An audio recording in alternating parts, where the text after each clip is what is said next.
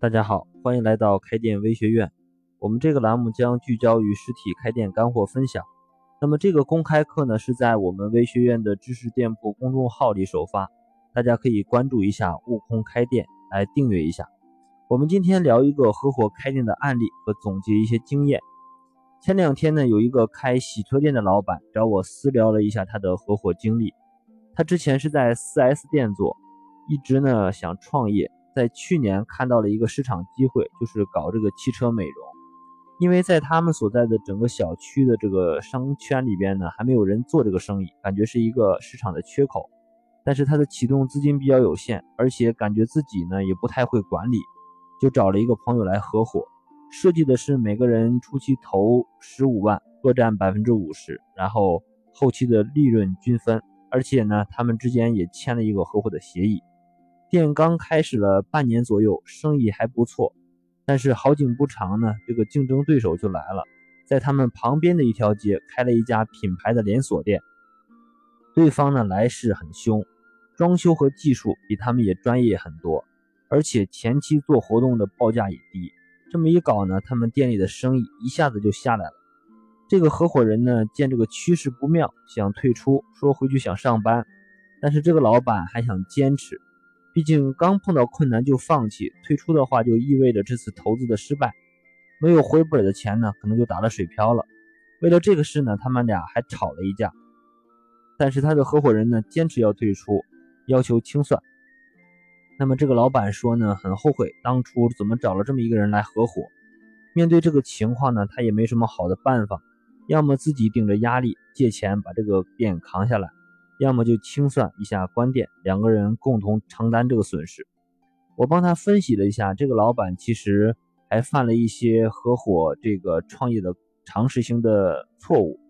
我再结合一些这个如何找合伙人的一些共性问题，这里帮大家总结三点分享给大家。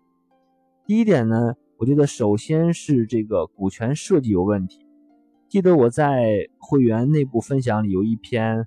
合伙开店股权干货的十三条，就是系统讲这个问题，其中也提到过这个合伙股权的分配的几条红线。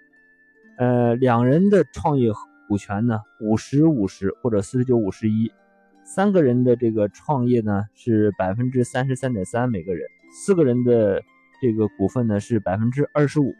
只要是这样分配的股权，基本上都是必死的股权结构。那么这个案例的老板呢，又是踩到了这个雷。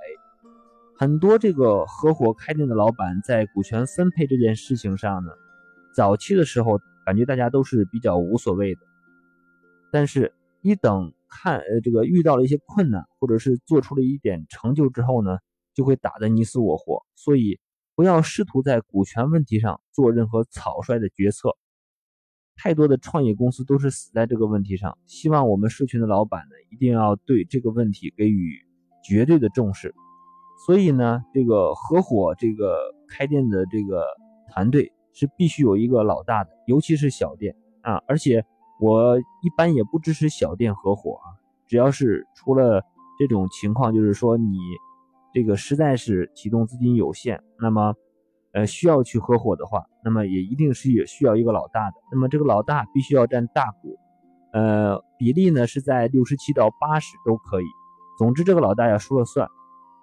也可以在公司的章程或者是在私下的协议里直接约定这个公司的控制权归这个老大所有，这样也是可以的。这样呢都是从法律上先规避掉这个风险。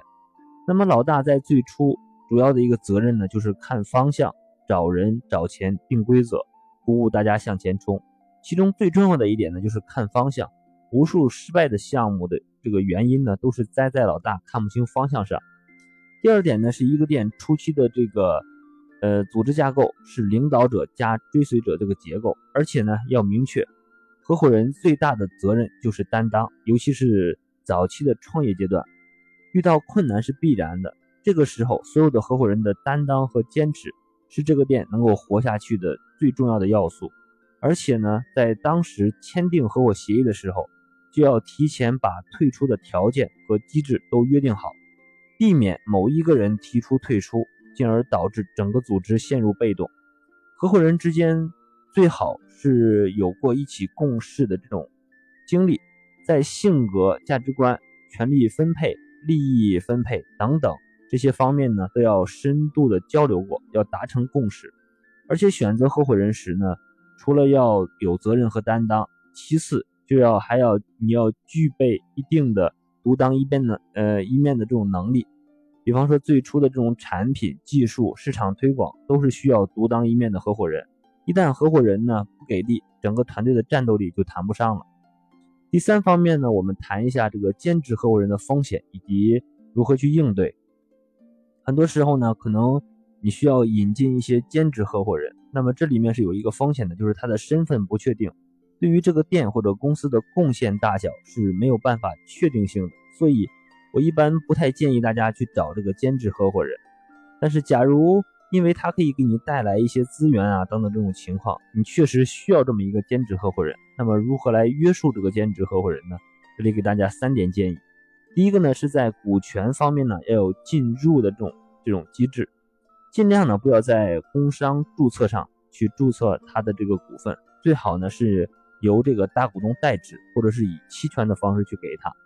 第二点呢，是对于工作的这种考核，他给予你的资源最好是需要量化，不只是在时间上量化，要量化到结果和指标。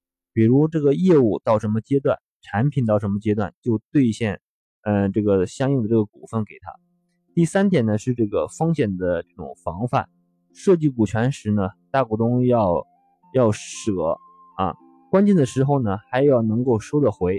这就需要提前设置这个回购的机制，还要注意公司的这个知识产权的归属。